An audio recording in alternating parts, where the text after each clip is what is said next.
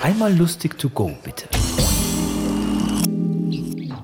Also mal unter uns. Es haben mich in letzter Zeit immer wieder Zuschriften erreicht, in denen gefragt wird, wie eigentlich ein Elektroschutzzaun funktioniert.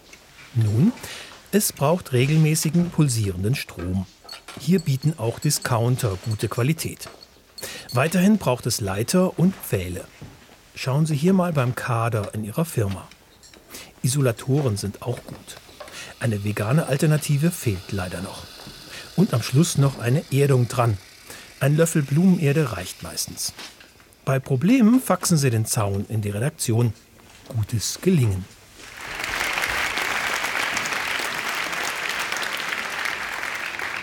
Also es gibt ja so Fragen, die eigentlich regelmäßig gestellt werden, was machst du beruflich? Und dann sagt man ja, wie man so ehrlich ist oder so blöd, je nachdem, man sei Dichter.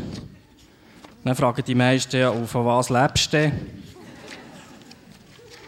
Dann sagen ich aber, ja, ich arbeite als Erlkönig äh, beim Bundesamt für Kultur. Das ist neben dem Guschbär nicht ganz einfach, aber äh, ja, ist noch ein interessanter Job. Oder dann sagen ich arbeite als Fata Morgana beim äh, CIA. Das ist auch sehr praktisch, da kannst du den ganzen Tag daheim hocken, dann läutet irgendeiner von Washington an und sagt, äh, brauche ein paar Waffenlager im Iran. Hocken ich her und mache die Fata Morgana und nachher arbeiten die um zwei Jahre dran.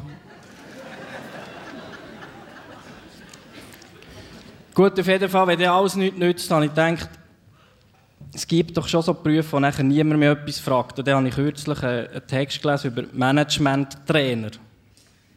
Also, der, was ist dein Beruf, was verdienst du, was machst du? Dann sage ich, ich bin Management-Trainer. Das ist ein super Beruf, das ist äh, überhaupt nicht anstrengend. Ich habe so verschiedene Kurse im Angebot. Zum Beispiel einer heißt Finde deinen Wolf. Das ist nur für, für Top-Führungskräfte. Dann mache ich am Anfang so eine Übung, die erste Übung. Der eine Manager muss den anderen Manager an, an eine Hundeleine nehmen. Und dann spielt der eine Manager den Hund vom anderen Manager. Dann sage ich aber, so lernt man führen.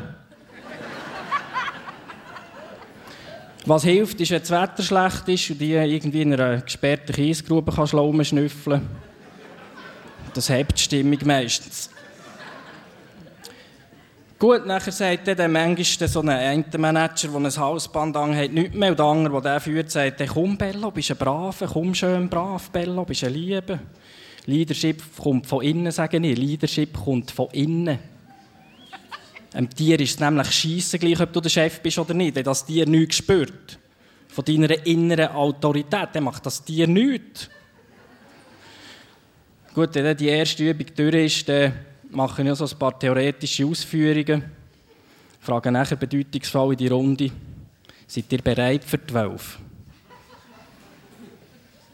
Seid ihr wirklich bereit für die Wölfe? Seid ihr so weit? Dann gehen wir jetzt. Leute ich meinen Mitarbeiter an, der kommt mit einem Bus, dann steigen wir dort ein, fahren in die abgesperrte Kiesgrube und dann erzählen im Weg, auf dem Weg noch einmal etwas über äh, die verschiedenen Wölfe, die es da gibt. Es hat jedem Wolfsrudel einen Alpha-Wolf, ein Mitläuferwolf, ein Mobbing-Opferwolf, ein fauler Siechwolf, ein Schwätzwolf, ich weiss es besser Wolf, es ist doch gleich. Auf jeden Fall ist es wie bei den Menschen, es ist wie bei den Menschen. Und wenn ihr da reingeht in das Keg, dann kommt der, zu dem, der im Leben ohne Alpha-Tier ist, kommt der Leitwolf. Zu dem, der ein Mobbing-Opfer ist, kommt der Mobbing-Opferwolf. Und zu dem, der ein fauler Siech ist, kommt der faule Siechwolf. Das schüchtert die meisten Manager auch schon genug ein. Dann gehen wir rein in das Keg, was ich denen nicht sage, dass ich diesen Wölfen vorher äh, sedierendes Futter habe gegeben Nicht zu wenig. Ich wollte ja nicht noch ein Haftpflichtproblem oder wegen diesem blöden Management-Seminar bekommen. Gut, dann gehen wir rein. Die Wölfe machen irgendetwas, meistens eben nicht so viel, weil sie sediert sind, hocken hinter im Ecken, weil es schiffen, haben sie auch kalt. Und da ich ja der Einzige bin, weil ich ja eben der Management-Trainer bin, kann ich natürlich die Signale von diesen Wölfen interpretieren. Und nachher mit diesen Manager im Einzelgespräch besprechen, was ich jetzt gesehen habe. Gut, äh, haben wir die Schlussbesprechung gehabt und dann sage ich immer, habt ihr die Kraft der Wölfe gespürt? Haben die Wölfe euch stark gemacht?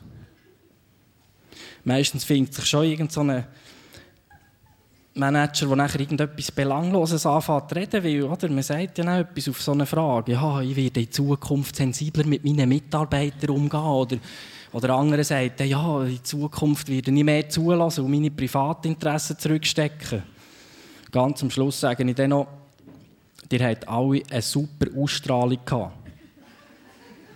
Und die Wölfe, die waren von euch dermaßen beeindruckt gewesen, dass die drum so ruhig dort hinten in diesem Ecke umeinander gelegen sind. Das Wolf-Seminar, das fordert mich nicht mehr wirklich, darum habe ich dann noch andere Seminare überlegt. Zum Beispiel habe ich eins kürzlich gemacht, also das gleiche wie mit den Wölfen, einfach mit Zierfisch. dann hocken wir um ein, um ein, so um ein Tischaquarium, das gibt es, Tischaquarium, habe ich auch nicht gewusst.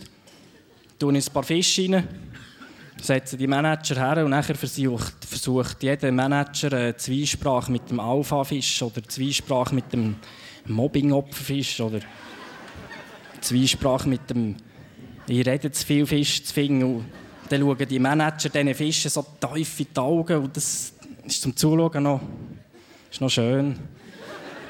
Auf jeden Fall, seit ich das sage, ich Management Trainer von Beruf, da, da kommt keine einzige Nachfrage mehr. Also einfach auch für die, die hier im Publikum sind, die keinen Beruf haben, der gesellschaftlich akzeptiert ist, oder wo man weniger als 14'000 Stutz im Monat verdient, dann sagt doch einfach, äh, ich bin Managementtrainer von Beruf. Das war Michael Stauffer. Wir hören uns.